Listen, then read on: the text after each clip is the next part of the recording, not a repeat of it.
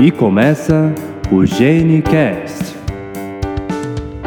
Olá, queridos ouvintes do GeneCast, o seu podcast para falar sobre genética e o seu podcast para falar sobre saúde.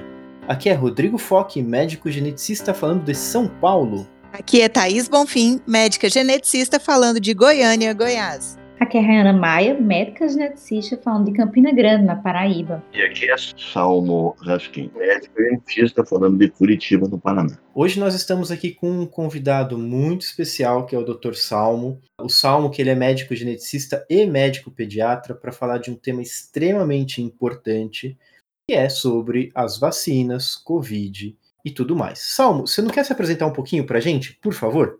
Então, eu sou médico formado pela Universidade Federal do Paraná, daí eu fiz residência de pediatria aqui mesmo. Depois eu fui fazer minha especialização em genética na Universidade de Vanderbilt, em Nashville, no Tennessee, nos Estados Unidos.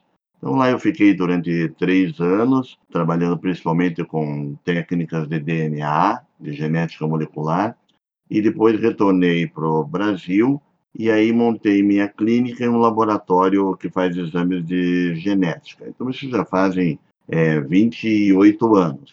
Então, é, de, nesses quase três décadas, tenho uma atividade médica de atendimento de pacientes com doenças genéticas diária. Também tenho uma atividade científica, é, sou, fui professor de três das quatro universidades aqui do Paraná, faculdades de medicina, graduação e pós-graduação. Tenho 160 artigos científicos publicados internacionalmente. Tive a oportunidade de ser presidente da Sociedade Brasileira de Genética Médica por dois mandados. E atualmente eu sou presidente do Departamento Científico de Genética da Sociedade Brasileira de Pediatria. E o Salmo, ele é uma pessoa muito querida na Sociedade Brasileira de Genética Médica, né? Uma pessoa que todo mundo tem grande respeito e grande consideração, e que nos últimos dois anos, com a, a pandemia, ele tem se destacado bastante em relação aos seus posicionamentos, sempre com grande embasamento científico em relação à situação da, da Covid e mais recentemente em relação a toda a parte de vacinação, né? Nós estamos gravando esse episódio hoje, dia 21 de janeiro de 2022, para ser publicado agora, 23 de janeiro de 2022, com as informações mais recentes que nós podemos trazer aqui sobre o tema. Para a gente contextualizar um pouco, é claro que é, a gente falar de Covid já é um assunto que todo mundo sabe, né? As pessoas sabem mais, sabem menos, mas não é um, um tema que, poxa, do que, que essas pessoas estão falando. Mas eu acho que é interessante, importante a gente contextualizar um pouco o cenário da Covid-19 no Brasil, principalmente, né? Mas aí como que foi essa trajetória da pandemia até esse momento que nós estamos. Eu acho que até, vamos colocar final de 2019, parecia que no Brasil a gente tinha algumas pessoas que tinham uma certa ressalva em relação à vacina, mas que parecia ser uma coisa, um consenso geral de que a vacina era boa, a gente vacinava desde o nascimento, a gente tem a, a BCG, a gente tem vacina para gripe que a gente faz todo ano, o Brasil sempre conseguiu atingir patamares muito bons, assim, em termos de população, né, de vacinação. Final de 2019, eu lembro que por volta de dezembro a gente começou a ouvir os boatos de que na China estava tendo aí uma doença estranha, desconhecida. Daí a pouco isso começou a se disseminar, a gente foi vendo em janeiro começou a alastrar para a Europa, fevereiro a gente começa a ver mais países é, apresentando essa nova doença, e aí, de repente, chega em março, a doença chega ao Brasil, e de uma hora para outra, que a gente não estava preparado, de repente tudo fecha, tudo muda. A gente que, que olhava para a China e falava: Nossa, que estranho esse povo andando de máscara na rua. É, num dia normal, a gente começa a andar de máscara e de repente a nossa vida virou totalmente diferente e Eis então que no final de 2020 surgem as primeiras vacinas para a Covid, né?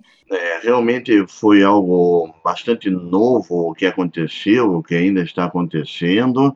É, nenhum de nós que estamos aqui é, hoje vivenciamos uma pandemia como essa, né? É, praticamente nenhuma pessoa que está viva é, vivenciou porque é considerada a maior pandemia dos últimos 100 anos. Então foi algo totalmente diferente, para o qual nenhum de nós é, foi treinado e também ninguém estava esperando que acontecesse algo deste patamar, né, que atingisse o mundo todo e que o mundo realmente não estivesse preparado. Claro que nós no Brasil sofremos e estamos sofrendo aqui por causa das nossas peculiaridades, mas se nós formos olhar bem, né, o país mais desenvolvido do mundo, que mais investe em pesquisa, em ciência, em medicamentos, que é os Estados Unidos, por uma, uma questão quase que paradoxal, é um dos países que foi mais afetado pela pandemia, com um dos maiores números de óbitos da pandemia e com, inclusive, grande dificuldade de vacinação da sua população, mesmo tendo a disponibilidade de vacinas para vacinar duas a três vezes toda a população. Então, muitas coisas diferentes aconteceram, todos nós é, erramos já em várias é, afirmações durante essa pandemia e o coronavírus ele vem é, fazendo com que a gente seja cada vez mais humilde e cada vez mais atencioso no sentido de não achar que as coisas estão encerradas, porque toda vez que a gente acha que está acabando, aparece uma nova variante e tudo muda de novo. É, é interessante da gente observar que é, a pessoa, quando está vivendo um momento histórico, dificilmente percebe que está no meio de um momento histórico, né? É evidente que nós estamos passando por um momento que, bom, isso vai ser estudado pelas próximas gerações, os erros e os acertos de, de todos esse, eh, esses últimos dois anos e provavelmente agora, 2022 e do ano seguinte, porque é, a gente ainda vai estar tá vivenciando esses efeitos que vão perdurar pela, pela próxima década, pelas próximas décadas, possivelmente, né, em, em vários quesitos mas que também trazem a possibilidade de avanços, né? E avanços em diversos campos, avanço uh, não só na, na ciência, não só no desenvolvimento, a gente vai falar sobre vacina, não só no desenvolvimento de vacina, mas também o avanço social que, que a gente, eu acho que vai acabar observando que, que essa situação nos trouxe de alguma forma, né, em alguma instância. Quer dizer, está é, tá evidente que a gente não pode se fechar numa bolha e falar que, bom, eu vou cuidar só do meu país, né? Quer dizer, a gente está falando da, da, de uma variante nova que não surgiu no nosso país e que já se espalhou novamente no mundo todo. Então, se a gente não tiver essa consciência de coletividade, é, a verdade é que a situação ela vai se manter para sempre.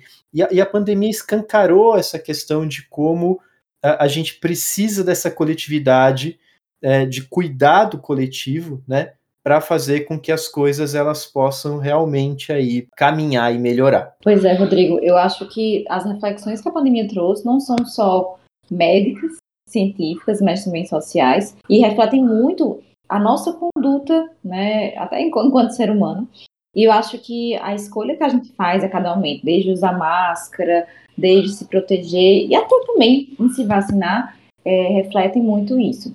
Nossos relacionamentos é, interpessoais também nunca mais serão os mesmos, porque nós fomos forçados a ficar dentro de casa e isso muda bastante também os relacionamentos é, familiares, muitas vezes para melhor, né? pessoas que não tinham nem a possibilidade, nem a, a oportunidade, nem a vontade de ficar dentro das suas próprias casas, foram realmente obrigados a ficar em casa e obrigados a interagir, principalmente com as suas famílias, e isso vai ter uma repercussão muito grande quando, de novo, não for necessário ter toda essa interação. Como que o mundo vai ser? Nós vamos querer ficar mais próximos das nossas famílias, vamos voltar ao que era antes, e no trabalho nós vamos querer interagir pessoalmente ou vamos interagir à distância, como todos aprenderam a interagir à distância nessa pandemia. Então, é verdade, não só no quesito da saúde, mas em muitos quesitos sociais, a pandemia vai ser um marco na história antes e depois da pandemia. Bom, eu, eu acho que assim, a gente falar sobre Covid exatamente é a gente repetir informações que já são ditas nos últimos dois anos, né? A, é, é, a, gente não tem muito, muito talvez o que adicionar sobre o tema Covid, a não ser realmente fazer essa recapitulação e se colocar nesse ponto para a gente falar o, o que é o nosso grande objetivo de estar aqui hoje, que é sobre vacinação. E a vacina para o Covid, ela foi pesquisada e produzida num tempo uh, recorde, sim, a gente pode, pode falar, mas é importante a gente entender que é, não quer dizer que as coisas começaram a partir do momento em que a Covid chegou. E a gente vai falar um pouco sobre isso, mas antes disso, antes de falar especificamente sobre a vacina do, do Covid, eu acho que a gente podia falar sobre vacina de forma geral, né? Então, o, o que, que, é exatamente uma vacina? Qual é o objetivo quando se desenvolve uma vacina, quando se pesquisa uma vacina? Como costuma ser essa, essa etapa de desenvolvimento das vacinas? As vacinas, todas as vacinas, elas têm o mesmo objetivo, que é um só. É, isso elas têm em comum. Depois nós vamos ter a oportunidade de falar até das diferentes vacinas que temos para a Covid, né? Mas todas elas têm um objetivo só, enganar o nosso organismo para que ele imagine que nós estamos sendo infectados, no caso aqui pelo coronavírus, mas poderia ser qualquer outro agente infeccioso, e ao achar que nós estamos sendo infectados, que o corpo produza as suas defesas para que isso seja evitado, sem que tenha a presença do agente infeccioso propriamente dito dentro do nosso corpo porque, claro, o agente infeccioso ele pode causar muitos problemas. É, na Covid, como o Rodrigo falou, não precisa nem repetir, todo mundo sabe exatamente hoje o que, que esse vírus é capaz de fazer. Então, é claro, não podemos colocar um vírus vivo, né? até existem vacinas de vírus vivo mais atenuado, mas para a Covid ainda não se chegou nesse ponto, porque todo mundo tem medo de colocar uma vacina de vírus vivo de Covid dentro do corpo de uma pessoa. Então, todas as vacinas que foram desenvolvidas até agora, pelo menos essas todas que nós sabemos, elas podemos dizer assim, ou são de vírus mortos, como a Coronavac, que depois nós vamos falar, ou são mensagens enviadas para dentro do nosso organismo para enganar literalmente o organismo e que ele produza as defesas os anticorpos, que são as defesas mais rápidas, e as células B e T, que são defesas mais lentas, mas que perduram por mais tempo no nosso organismo e são capazes de ser reativados em qualquer momento que você tiver uma nova infecção. Então, o nosso organismo tem várias camadas de defesa e elas vão sendo utilizadas à medida que é necessário. E toda vacina cumpre um número grande de etapas de desenvolvimento. Assim foi também com as vacinas para Covid.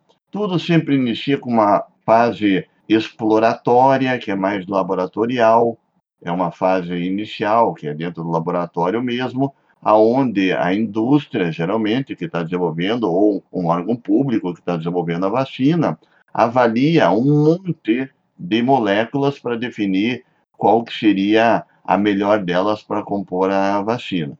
Então começa tudo com um planejamento quase que como uma ideia, né?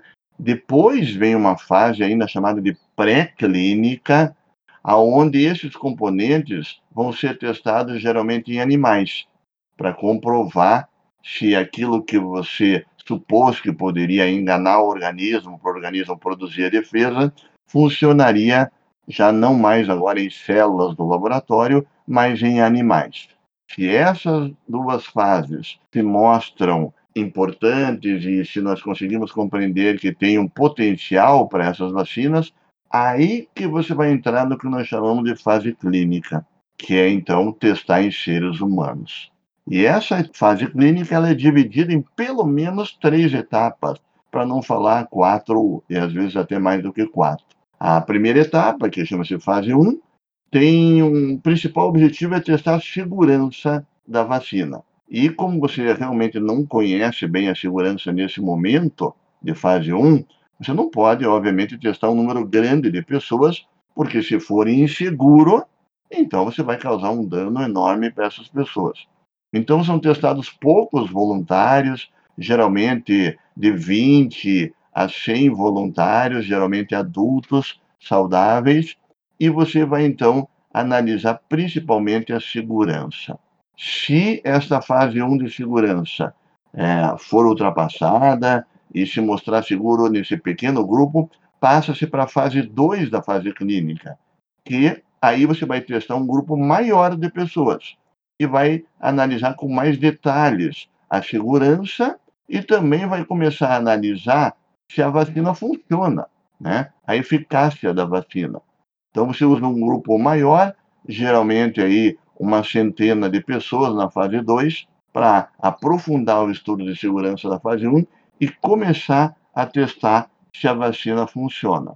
Se isto der certo, se você tiver sinais positivos de segurança novamente e também da eficácia, porque se não tiver eficácia, não adianta passar em frente, aí é que você vai para a fase 3, a última etapa dessa fase clínica, aonde você vai testar especificamente aquele público-alvo para o qual a vacina se destina. E aí você pode testar milhares de pessoas, porque você já mostrou uma relativa segurança na fase 1 e 2, e isso te dá uma certa tranquilidade de você testar milhares de pessoas. E quando você testa mais pessoas, você pode encontrar alguns efeitos adversos da vacina, que quando você testa um número tão pequeno de pessoas não aparece. Nesta fase 3, então, você vai acabar comparando a vacina que é dada para pessoas que não sabem que estão recebendo a vacina e substâncias que são placebo para pessoas que também não sabem que estão recebendo placebo. Então, alguns receberão a vacina, outros receberão o placebo, ninguém sabe o que está recebendo, e essas pessoas estão expostas. Na verdade, elas estão na vida real, no dia a dia, e, portanto, estão expostas àquele agente infeccioso. No caso, um exemplo melhor nosso, claro, é o coronavírus. E como a pandemia né, estava, pelo menos, descontrolada há pouco tempo atrás, é claro que muitas dessas pessoas que participam como voluntários vão acabar se infectando. E depois que um número grande de pessoas se infecta, então essa fase é interrompida e aí é que vai ser aberta essa informação para ver entre os que se infectaram tinham recebido vacina ou tinham recebido placebo. Quantos receberam vacina e quantos receberam placebo entre os infectados. E é desta proporção que vai sair o famoso número que nós conhecemos hoje em dia da eficácia.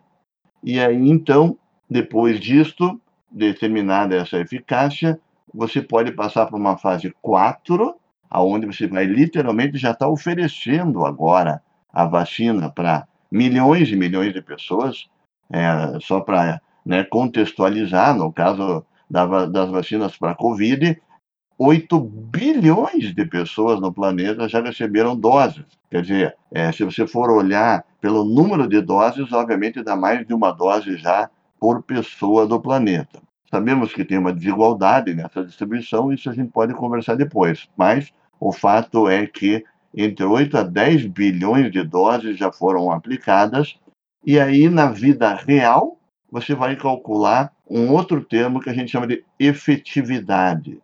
Né? A efetividade é na vida real quanto que a vacina está realmente protegendo. E aí, para finalizar essa explicação inicial, ainda temos que ver a efetividade para proteger da pessoa só se infectar, da pessoa se infectar e ter sintomas da pessoa se infectar, ter sintomas e ter uma doença grave, da pessoa precisar ser hospitalizada e da pessoa poder ir a óbito pela doença. Então, mesmo dentro da efetividade, existem várias efetividades que podem ser analisadas de acordo com o desfecho dessas pesquisas. Então, vejam, é um processo aprofundado que, no caso da Covid, como o Rodrigo bem colocou, muitas pessoas, algumas pessoas acham que foi muito rápido. Realmente foi, porque foi um recorde histórico. Jamais uma vacina foi desenvolvida num prazo tão curto de tempo, um ano. Mas primeiro, né, eu gostaria de chamar assim, a atenção para os nossos ouvintes. Pensem durante 30 segundos, façam um exercício que hoje é plausível. Daqui a 20 anos não vai ser difícil fazer isso, mas hoje todos nós temos a capacidade de fechar o olho 20 segundos e imaginem se não tivessem as vacinas para a Covid que todos nós já tomamos e continuamos tomando. Aquilo que já foi um caos completo nos últimos dois anos hum, seria muito, muito, muito, muito mais. Em todos os aspectos que vocês possam imaginar, não só mortes, mortes também, mas em todos os aspectos que isso rompeu com a nossa vida normal, isso seria multiplicado por um fator enorme se nós não tivéssemos vacina. Então, em primeiro lugar, eu gostaria de dizer que nós temos que agradecer todos os dias pela ciência e pela tecnologia ter desenvolvido vacinas de uma maneira mais rápida, porque senão nós estaríamos numa situação catastrófica nesse momento. E como que foi desenvolvido tão rápido assim? Em primeiro lugar, é importante ressaltar que as primeiras vacinas que foram desenvolvidas, que são as da tecnologia do RNA mensageiro, elas já estavam sendo pesquisadas. Elas não passaram a ser pesquisadas por causa da Covid. Temos que lembrar que antes de ter o coronavírus, o SARS-CoV-2, existiam outros vírus importantes que estavam também ameaçando a saúde do planeta. Entre eles, um outro vírus chamado MERS e um outro que era o SARS-CoV, que hoje a gente chama de SARS-CoV-1. E os pesquisadores estavam tentando desenvolver vacinas para esses dois vírus. E estavam desenvolvendo através da tecnologia do RNA mensageiro. Só que aconteceram duas coisas nesse momento. Uma, essas outras infecções acabaram não tomando uma proporção gigantesca de pandemia, e, ao mesmo tempo, chegou o coronavírus, que ficou óbvio pelos primeiros momentos, por tudo que aconteceu na China, logo depois na Itália, ficou evidente que seria uma, uma pandemia mesmo. E os pesquisadores, os mesmos institutos de pesquisa, que estavam estudando, inclusive, a genética de outros coronavírus, eles precisaram fazer pequenas adaptações ao protocolo para poder desenvolver uma vacina para o SARS-CoV-2. Eles só precisavam saber qual era a sequência do código genético do RNA que compõe o SARS-CoV-2 e fazer pequenas mudanças naquilo que eles já estavam desenvolvendo. As gorduras né, que carregam as vacinas de RNA mensageiro estavam sendo desenvolvidas há muitos anos já por pesquisadores. E o conhecimento sobre a tecnologia do RNA ele é de 50 anos atrás, onde se iniciou as pesquisas com o RNA. Então, essas duas coisas foram andando paralelamente, e quando aconteceu o início da pandemia, todos os esforços foram concentrados neste tipo de vacina. Claro que também havia o interesse financeiro das indústrias farmacêuticas que perceberam, obviamente, que toda a população do planeta ia precisar da vacina, porque era um vírus novo ao qual ninguém tinha tido contato, ninguém do planeta. Então, somaram-se essas questões financeiras com a urgência de ter vacinas e com o fato de que elas já vinham sendo desenvolvidas antes, para que, num curto espaço de tempo, essas etapas de desenvolvimento da vacina fossem feitas, todas elas foram feitas, Nenhuma delas deixou de ser feitas, mas elas foram feitas de uma maneira mais sobreposta. Por exemplo, normalmente você faz a fase 1 né, da parte clínica e você espera todos os resultados. Por quê? Porque a indústria ela não quer ter os custos de iniciar uma fase 2 sem ter certeza absoluta de que a fase 1 foi sucesso. Isso sempre foi assim, historicamente. Não se começa uma fase 3 sem ter absoluta segurança de que o resultado de fase 2 foi um sucesso. Aqui, na, no desenvolvimento de vacinas para a Covid, isso não aconteceu.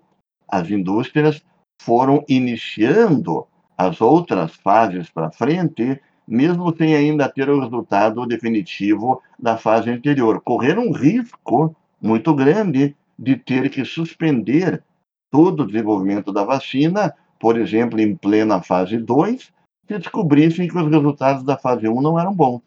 Elas assumiram esse risco, mas só que isso não aconteceu, porque os resultados foram excelentes. E certamente nós vamos ter a oportunidade de falar aqui mais um pouco, mas já é o momento de falar. As duas primeiras vacinas desenvolvidas, então as mais rápidas de todas, com a tecnologia do RNA mensageiro, todos nós sabemos de cor hoje o nome né, é, das empresas que desenvolveram essas vacinas, a Pfizer e a Moderna. Hoje, um ano depois, que faz agora um ano, né, um pouquinho mais, um ano e um mês no Brasil, faz um ano que elas começaram a ser aplicadas, nós sabemos que elas são as mais seguras, as mais eficazes e a que mais protegem contra as novas variantes. E foram aplicadas em bilhões de pessoas. Então, faz o mínimo sentido a gente criticar esse avanço tecnológico por motivos que não estão ligados à ciência. No futuro, certamente, ah, o mundo das vacinas vai se dividir em vacinas que vieram antes das vacinas de RNA mensageiro e aquelas que vieram depois da pandemia de Covid através do RNA mensageiro. Salmo, eu acho que uma coisa que é importante comentar com o pessoal também é que a tecnologia do RNA mensageiro já existia, né? Assim, já tem aí 30 anos que ela vinha sendo estudada, mas acho que o grande diferencial para o desenvolvimento dessas duas, primeiro é a pressa que a gente tinha, né, de desenvolver, de ter aí uma alternativa para proteger a população, mas também o investimento financeiro, né, que a gente teve para a Covid como um todo. Né? Eu acho que esses foram dois fatores que pesaram muito na rapidez do desenvolvimento, né, do avanço nas pesquisas nessas tecnologias. O que é que você acha? Foi a somatória desses, desses fatores. Houve um interesse financeiro, óbvio, porque é um mercado de 8 bilhões de consumidores, para qual o produto que existe isso hoje em dia? Ninguém, né? Ninguém no planeta, né? não existe um produto do qual 8 bilhões de pessoas precisam e nem tem acesso. Então teriam que, né, sabiam que é, compradores seriam, seriam governos, principalmente, e que o mundo inteiro ia precisar dessas vacinas. Então, claro, claro, ninguém pode ser ingênuo a ponto de achar que isso não foi um fator importante, mas foi um fator para que eles se arriscassem. Claro, tem o interesse das empresas, mas fala também investimento em pesquisa. Né, também teve essa verba que foi muito direcionada. Então, de repente, as empresas tinham um bom investimento para desenvolver os produtos, né? É isso a, a gente vê aqui no Brasil, que nós temos boas instituições de pesquisa no Brasil, inclusive desenvolvedoras de vacinas, né? como a Fiocruz e o Instituto Butantan, por exemplo, e vejam que eles só agora, praticamente dois anos depois do início da pandemia, é que conseguiram uma certa autonomia para produzir as vacinas aqui. Então, não é simples produzir vacina. Precisa realmente de um investimento contínuo seja da iniciativa privada, seja pública, mas não pode ser interrompido e tem que ser contínuo. E nós, infelizmente, não estávamos preparados para isso aqui no Brasil. Né? O Brasil tem essa peculiaridade que o Brasil ele, ele quase chega né, naquilo que um país desenvolvido precisa ter, mas não consegue chegar. Então ele tem um Butantan, ele tem uma Fundação Oswaldo Cruz, mas na hora que a gente realmente precisava, a gente não tinha o final da história, que era a autonomia para produzir as vacinas. É, essa também tem que ficar como uma das lições da pandemia, né, que um país que pretende ser um país desenvolvido, ele tem que investir em tecnologia, tem que investir na saúde, tem que investir em ciência, senão ele sempre vai ficar na dependência de outros países. E o Brasil, ele não está tão longe disso, isso que eu acho que é importante ressaltar. Todos nós conhecemos, não vou citar, né, países que estão muito distantes dessa situação. Para eles chegarem nisso, precisaria de um século. No Brasil, não. O Brasil ele está próximo dessa capacidade, mas ele tem né, todos os seus obstáculos que não, não o permitem atingir com plenitude algo que o, colocaria o Brasil na liderança, né? Eu queria só dar uma complementada que a gente precisa lembrar que a história da vacina, em geral, ela não é uma história recente. Então, os primeiros indícios de vacina surgiram no século X, e a primeira vacina desenvolvida da forma como a gente conhece hoje, ela é do século XVIII. Então, a, o estudo em vacinas em geral já vem há muitos e muitos anos. Então, a gente já tinha mais ou menos o como fazer, a gente só precisava adaptar um pouco aquilo à nova realidade, ao novo, ao novo vírus. E, a, somado a isso, esse investimento que vocês falaram, a quantidade de pessoas que iriam necessitar dessas vacinas, como a indústria iria lucrar, lógico, com isso, então se investiu muito dinheiro para que é, conseguisse o mais rápido possível liberar essa vacina. Então, lembrando, a gente já tinha um como fazer, né? E aí, de repente, a gente só precisava fazer essa adaptação. Eu libero dinheiro para as pesquisas, então eu vou induzir que as pessoas parem tudo que estão fazendo, entre aspas, né? E vamos focar nisso aqui. É, eu injeto dinheiro ali, consigo fazer em tempo recorde uma vacina para um vírus novo usando uma tecnologia que eu já tenho há algum tempo em estudo, só fazendo pequenas adaptações. É interessante, importante da gente pontuar também que todas essas fases que o Salmo citou, né, toda essa metodologia de pesquisa para garantir aí a, a eficácia e, e dar o start do desenvolvimento e da aplicação das vacinas para a população, isso também é uh, exatamente metodologia para desenvolvimento de medicações. Né? Então, essa metodologia é uma metodologia também já muito bem consolidada, uh, porque às vezes as pessoas elas acabam assim, por, por falta de conhecimento, a gente escuta às vezes algumas pessoas uh, questionando ou atacando como que isso foi desenvolvido. E na realidade isso já é uma coisa dentro do mundo científico, de uma visão científica já muito bem consolidada. Eu acho que a gente podia entrar agora, e, e é, sem dúvida nenhuma, é, é um dos grandes pontos aí que mais geram discussão hoje em dia, que é a respeito das vacinas de RNA. Né? E aí a gente até pode é, falar um pouco além de vacinas, a gente pode pensar em terapêuticas envolvendo o uso de RNA, de RNA mensageiro, porque isso já é uma coisa que foi postulado, a Rayana colocou, há 30 anos atrás, né?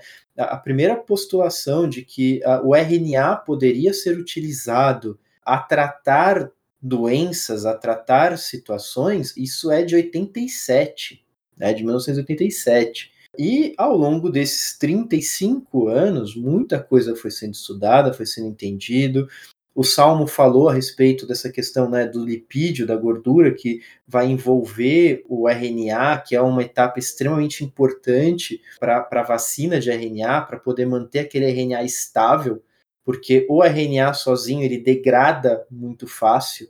Então você precisa ter algo que vai dar essa estabilidade para o RNA na hora que ele vai estar tá ali, né? E, e aí se, se escolhe essa, essa barreira de lipídio para proteção. E isso foi sendo estudado ao longo desses 35 anos de diversas formas, seguindo essa ordem que a gente falou das fases de teste, né? Então, primeiro se vem se postula, né, a, a, a possibilidade, se faz todo um estudo in vitro, né, olhando para como essas células elas vão responder uh, no, no ambiente ali uh, celular, a vacina em si, no, e depois testes em animais. E a gente está falando assim de vacina de RNA, não, não da vacina de Covid, né? Aqui nesse, nessa etapa. É importante entender isso. Já estava sendo estudado para diversas situações, para diversos outros casos, como o Salmo colocou, até chegar nesse momento, que é quando basicamente juntou a possibilidade com a necessidade, com o investimento. Em 2007, olha, já estou falando agora até próximo já, né? Há cerca de 14 anos atrás, é, um grupo de pesquisadores da Alemanha já publicou um artigo, há 14 anos atrás, repito, mostrando quanto tempo essa molécula de RNA mensageiro fica dentro do organismo quando injetada através de uma vacina. Mostrou que fica no máximo em torno de três dias dentro do nosso organismo RNA mensageiro. E isto fazem 14 anos, gente, né? Então, é, tem que procurar informação para a gente não ter é, ideias e opiniões completamente estapafúrdias, né? Uma das questões que muito tem se dito é que esse RNA vai ficar para sempre dentro do nosso organismo produzindo a proteína spike que é tóxica. Bom, mas não faz nenhum sentido, né? A ciência sabe faz tempo, há mais de uma década, que esse RNA é só uma molécula, uma mensagem que fica no máximo três dias dentro do nosso organismo. E isso porque, para desenvolver a vacina, como o Rodrigo falou, a gente ainda está fazendo adaptações para que fique mais estável. Porque se não fizesse essas adaptações, seria menos estável ainda. E, aliás, esse foi um dos principais motivos, acho o principal motivo, pelo qual a tecnologia da RNA mensageiro não conseguiu decolar, se é que podemos usar essa palavra, muito antes da, da pandemia, porque era possível colocar moléculas de RNA mensageiro até com outros objetivos no nosso organismo, tratar doenças genéticas, por exemplo, tratar câncer ou doenças imunológicas, mas esse RNA logo se degradava, porque ele é naturalmente instável.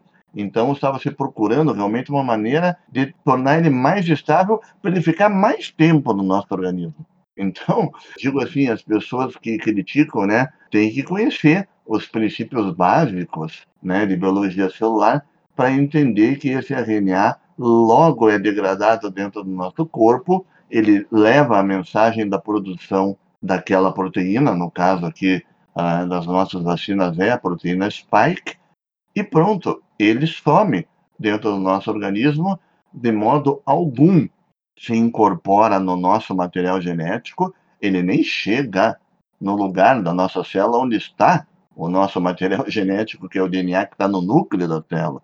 Ele fica fora do núcleo da célula por algumas horas, ou no máximo três dias, fazendo essa mensagem, produzindo a proteína. É importante, então, que as pessoas compreendam isso e não se deixem levar por informações que não têm nem pé nem cabeça, cujo objetivo final a gente mal e mal entende qual é. Salmo, eu costumo brincar que. Brincar, na verdade, é uma coisa séria. Se fosse tão simples assim a gente mexer no nosso material genético, para a gente que é geneticista, seria fácil trabalhar e tratar as condições genéticas. Mas na verdade não é. Né? A gente está aí há quanto tempo tentando trazer é, tratamentos direcionados para as mutações genéticas, e a gente sabe o quanto que é difícil. A gente tem aí nos últimos anos algumas terapias gênicas que tentam trazer essa informação. E aí a gente vê essa informação disseminada de que a vacina consegue mudar o nosso DNA, quando a gente sabe que, que não é verdade. Perfeitamente, perfeitamente. Nós gostaríamos né, que mudasse é, o nosso DNA para corrigir defeitos, como você falou, e não conseguimos. Né? Então, perfeitamente. É bem isso. E nós, médicos geneticistas, temos esse conhecimento já né, de, da nossa formação, por isso, para nós, fica ainda mais inaceitável né, quando a gente ouve essas informações erradas a, a respeito do RNA, porque é uma molécula que nós trabalhamos com ela, é, alguns há mais tempo, outros menos, mas todos trabalhamos no laboratório para fazer testes genéticos que envolvem RNA. Todo médico geneticista sabe que é difícil porque o RNA é instável. Você tem que usar luva, você tem que usar substâncias para não deixar enzimas degradar o RNA. Já o DNA não. O DNA é bem mais estável, é uma dupla fita, né? E o RNA sempre foi um impedimento justamente porque ele se degrada. Então nós sabemos disso, né? Há tanto tempo, para nós fica um pouco difícil ouvir certas coisas. Pois é, eu lembro muito quando estava na residência que a gente saía correndo com os frascos para fazer análise de RNA. E isso também mostra, né, para quem está estudando aqui a gente, a preocupação com a questão do armazenamento, né?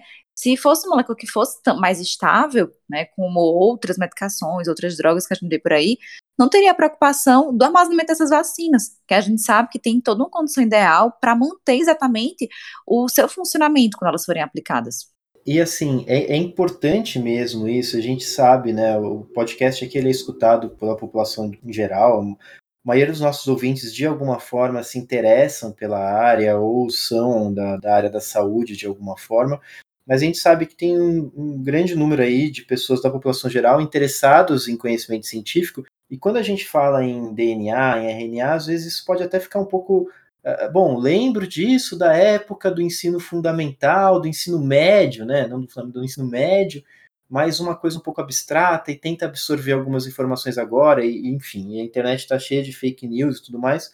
Mas é importante a gente, a gente lembrar, né? A gente costuma falar que na biologia molecular existe um dogma, né? O dogma central da biologia molecular, que é o nosso DNA formando RNA, e esse RNA que vai dar origem às proteínas, e quando a gente está pensando aqui numa vacina de, de RNA, numa, numa técnica terapêutica envolvendo RNA, eu estou falando da gente usar já o RNA para poder exatamente usar o arcabouço da célula, todas aquelas substâncias na célula que vão gerar as proteínas, para gerar aquela proteína que a gente tem interesse, como o Salmo já, já falou anteriormente. E eu acho que é importante isso ficar muito claro, porque assim, esse RNA ele não interage com o núcleo da célula, que é onde está o DNA. Né? As pessoas falam, ah, mas não sabe se vai modificar o seu DNA. Assim, isso não, tá, não vai ter essa interação dentro do núcleo da célula. E, e às vezes as pessoas falam, ah, mas está tudo perto, né? Gente, é, é uma proporção de tamanho que é como assim eu falar que eu dei um grito aqui em São Paulo e o Salmo escutou em Curitiba né? Quer dizer, é, às vezes dentro do, do, desse contexto celular, isso não tem uma proximidade, isso não, não, não tem essa, essa interferência de forma alguma, né? É, isso é uma coisa importante da gente, de fato, ter essa consciência e pontuar.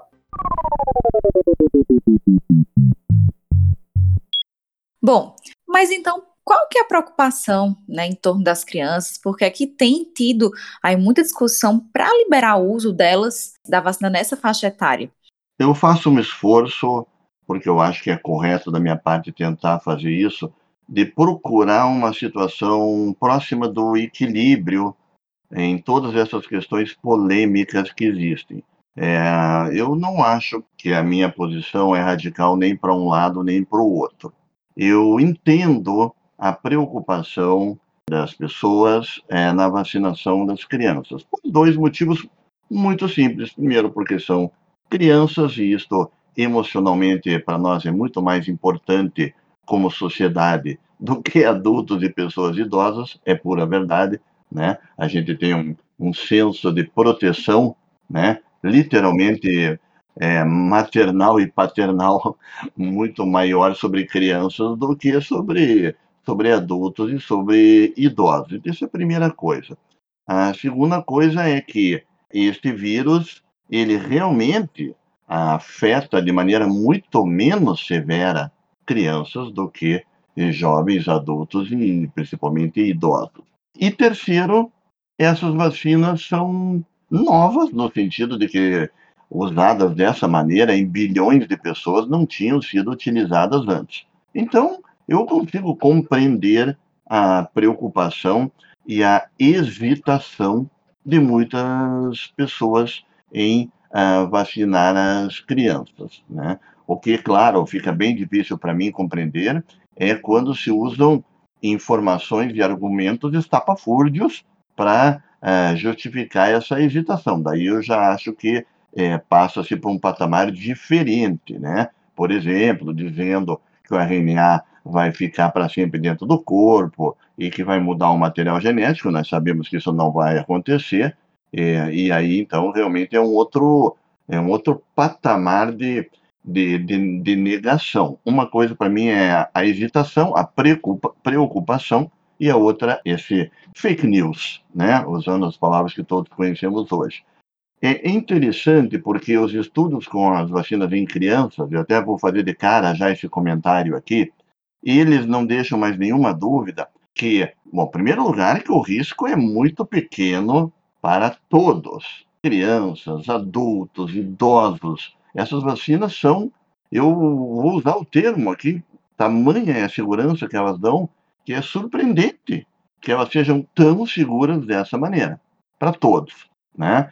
Mas o que eu queria chamar a atenção e não quero deixar de falar aqui é que o grupo que existe um risco maior para as vacinas causarem algum efeito adverso mais importante não são as crianças. E isso eu não, eu não tenho visto muito as pessoas falando, porque o grupo maior são os adolescentes e os jovens, aonde neste grupo de adolescentes e jovens, especialmente em meninos é, e homens jovens, há um risco um pouco maior de efeitos adversos severos. Primeiro, é importante ressaltar aqui, antes que eu perca o fio da meada, de que 98% dos efeitos adversos não são severos. Não sei se não é a coisa mais importante para dizer a respeito das vacinas para crianças. Eu vou até me dar o luxo aqui de repetir. Daqueles que têm efeitos adversos, 98% têm efeitos adversos leves, que, falando de maneira mais prática, é dor no braço ou no local da picada, algum grau de febre, não muito elevada, e alguma sensação de cansaço, que se resolvem absolutamente em horas, no máximo 48 horas. Então, é muito importante é, ressaltar isso. E, Saulo, e dos 2% que tiveram reações mais graves, e aí tem a questão da, da miocardite, né, que tem se falado muito, os pacientes que foram registrados até agora, né, todos esses milhões que foram, que receberam a vacina, eles também se recuperaram bem. E como as miocardites que a gente vê, miocardites virais, que são que é uma condição que a gente já conhecia, né, de, como complicação de, de quadros virais outros, também estão evoluindo bem. Né? Acho que esse é um outro ponto que a gente precisa levar. Ou seja, mesmo os quadros mais graves, eles também, também têm tido uma evolução boa até o momento. Muito importante isso que você falou, para que as pessoas entendam que mesmo no pior cenário ele não é catastrófico. E entre crianças de 5 a 12 anos de idade, análise de 8 milhões de crianças vacinadas, veja, gente, não é um número pequeno, né? 8 milhões, é a população inteira do estado do Paraná, imagine que fosse só crianças de 5 a 11 anos de idade. Teve oito casos de miocardite, né? Então, uma prevalência de um caso para cada um milhão de vacinas aplicadas. As pessoas que estudam esses fenômenos raros dizem que a chance de cair um raio em cima de uma pessoa é de 1 para 300 mil. Então, a chance de cair um raio em cima de uma pessoa é três vezes maior do que uma criança nessa faixa etária ser vacinada e ter miocardite. Sendo que, se essas crianças têm Covid e evoluem para uma forma mais grave de Covid, elas têm uma chance muito maior de ter miocardite. Pois é. Uma coisa que não se comentava, né? Talvez esses estudos não tenham sido tão divulgados, é que quem, as crianças principalmente, né, nos estudos pós-mortem de Covid, observava-se que as alterações que tinham no músculo cardíaco eram muito parecidas com o que a gente vê na miocardite, né? E aí a gente não, não se falava nisso quando a criança tinha Covid, mas de repente virou o destaque, né? Oito casos em tantos milhões, para vacina, né? E só que a gente vê que tem desfechos completamente diferentes. Perfeitamente. Este caso que aconteceu essa semana foi um caso que ele mostrou tudo o que está acontecendo no Brasil. Existem pessoas no Brasil que estão torcendo para que as vacinas não funcionem. É verdade. Não, não há como a gente é, tapar né, o sol com uma, com uma peneira, como se diz. Existe uma parcela da população torcendo para que as vacinas causem problemas para as crianças e que seja suspensa a vacinação de crianças. Então, é uma situação bastante delicada, né? Essa semana nós tivemos esse caso dessa menina de 10 anos de idade que poucas horas depois que recebeu a primeira dose da vacina, teve um evento cardíaco, um problema cardíaco grave, e aí rapidamente uma parcela pequena, mas importante e barulhenta da sociedade já divulgou para todas as mídias sociais de que ela teria tido uma parada cardíaca decorrente da vacinação. Então, aqui é importante esclarecer algumas coisas, porque existe, repito, nesses raríssimos casos em que poderia acontecer uma situação similar, em primeiro lugar, parada cardíaca deste jeito simplesmente não foi descrito em 8 milhões de crianças que receberam a vacina. Então, isso para começar a avaliação. Muito estranho. Segundo, os efeitos adversos sérios, a não ser os casos de reação alérgica enorme à vacina, que é a anafilaxia, né, que esses acontecem, vamos dizer assim, podem acontecer quase que imediatamente depois que você recebe a vacina, os outros efeitos adversos sérios não vão acontecer num período tão curto de horas como aconteceu com essa criança. Terceiro lugar, os casos né, de miocardite, esses oito que foram relatados, e também os que foram relatados em adolescentes, eles são muito mais frequentes em meninos do que em meninas. E por último, eles são muito mais frequentes, mas muito mais frequentes, depois da segunda dose da vacina do que depois da primeira dose da vacina. Então vejam que o perfil do que aconteceu com essa menina, de cara, não é porque hoje já sabemos que a causa não foi a vacina, é que o perfil do que aconteceu não se encaixava de modo nenhum com o perfil que a gente conhece de um possível efeito adverso sério da vacina.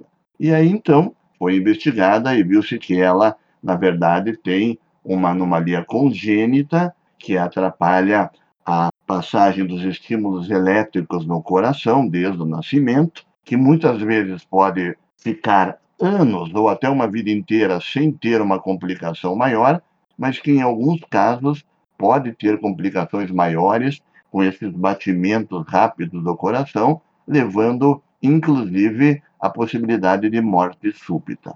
Pois é, e lembrar que esse evento ele poderia ter acontecido, inclusive, sem vigência de vacina nenhuma. Sim, né? sim. Estou chamando até isso de efeito nocebo.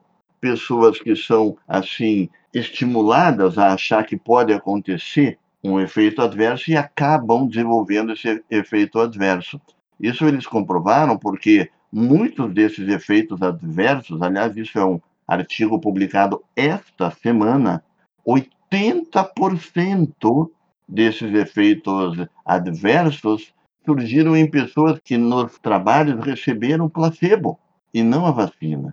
Ou seja, as pessoas podem ser sugestionadas a respeito desses efeitos adversos e podem acabar desenvolvendo esses efeitos adversos sequer tendo recebido a vacina.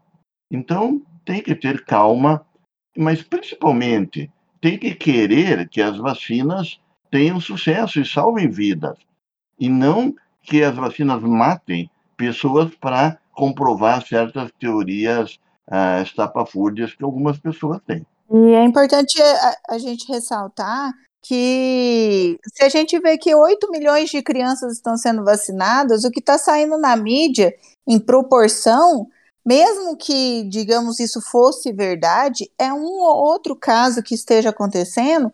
Se, fosse, se, se a gente for pegar em termos de proporção, é, é muito pouco, é, é, é, absurdo, mesmo se a gente juntasse aquilo que não é comprovado, que está associado a outras causas, mesmo assim, se a gente pegar um montante de todo mundo que tomou a vacina, ainda assim a gente conhece muito mais pessoas que, tanto crianças quanto adultos ou a população em geral, que tiveram efeitos, complicações pela Covid. Eu acho que todo mundo conhece alguém, tem um parente, um conhecido, ou que morreu, ou que teve uma alteração grave por conta do Covid, que ficou com alguma sequela. E é muito raro você conhecer alguém que tenha um conhecido próximo que teve um efeito grave pela vacina.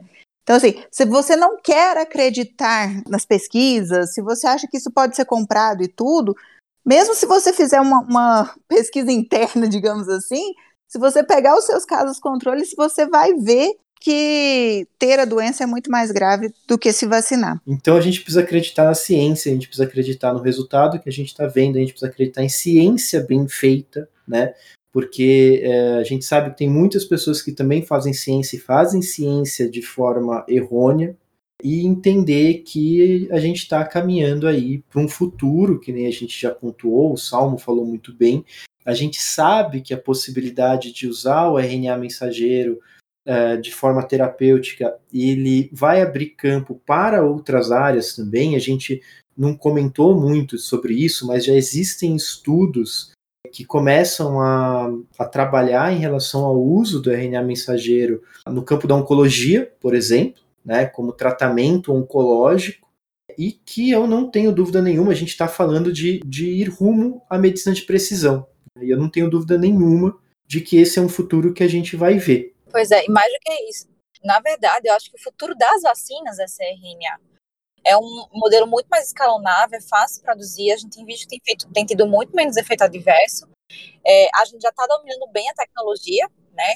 E como você falou, a gente já tem tratamentos para outras doenças que está usando RNA. Inclusive, tem já coisa para oncologia, mas também muita pesquisa, além das doenças genéticas, até para doenças cardíacas, por exemplo. Né? Então, a gente não está longe disso. A questão é que não tem tanta coisa comercializável e não se fala que muitos tratamentos realmente envolvem genética.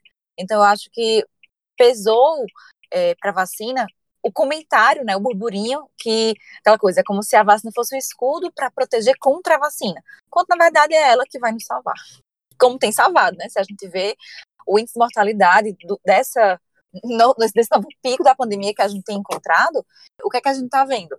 Que o índice de mortalidade que a gente tinha um ano atrás, se a gente tivesse agora, a gente estaria tendo mais de 4 mil mortos dia, né? Quando, na verdade, esse índice está muito mais baixo, porque a gente tem muita gente vacinada, graças à ciência.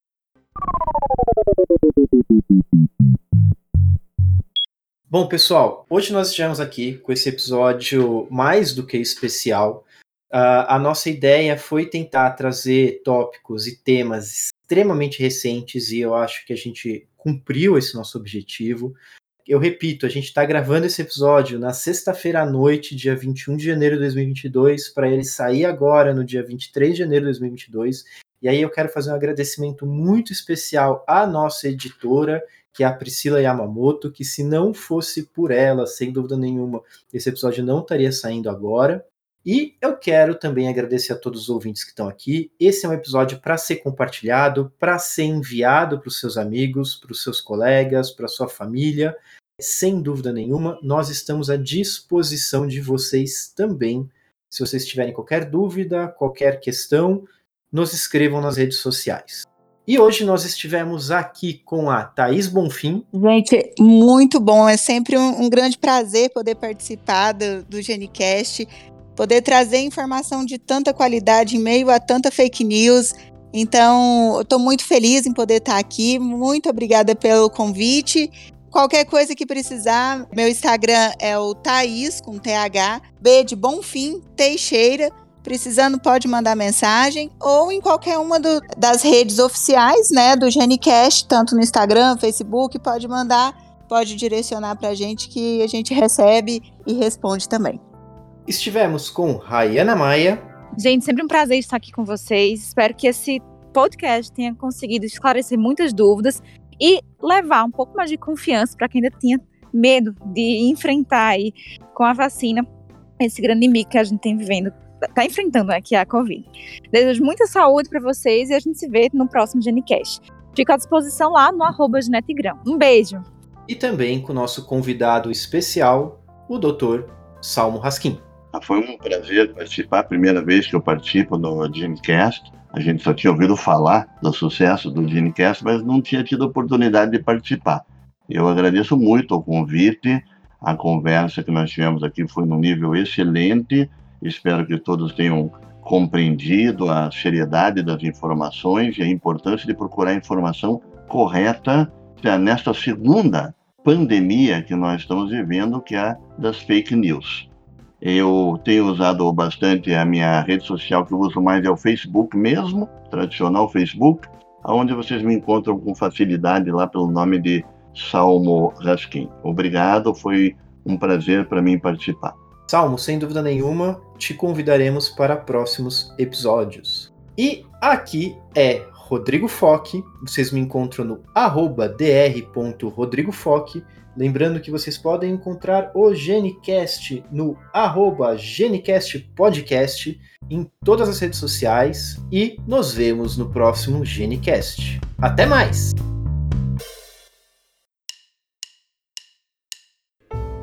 O GeneCast tem apoio da Sociedade Brasileira de Genética Médica e Genômica, a SBGM. Conheça mais no site www.sbgm.org.br. Participaram desse episódio Rodrigo Foque, médico geneticista de São Paulo, Thaís Bonfim, médica geneticista de Goiânia, Goiás, Rayana Maia, médica geneticista de Campina Grande, Paraíba, e Salmo Raskin, médico geneticista de Curitiba, Paraná. A edição de áudio é de Priscila Yamamoto. Se você ainda não segue o Genicast em nenhum aplicativo, faz isso agora para não perder nenhum episódio. Até a próxima!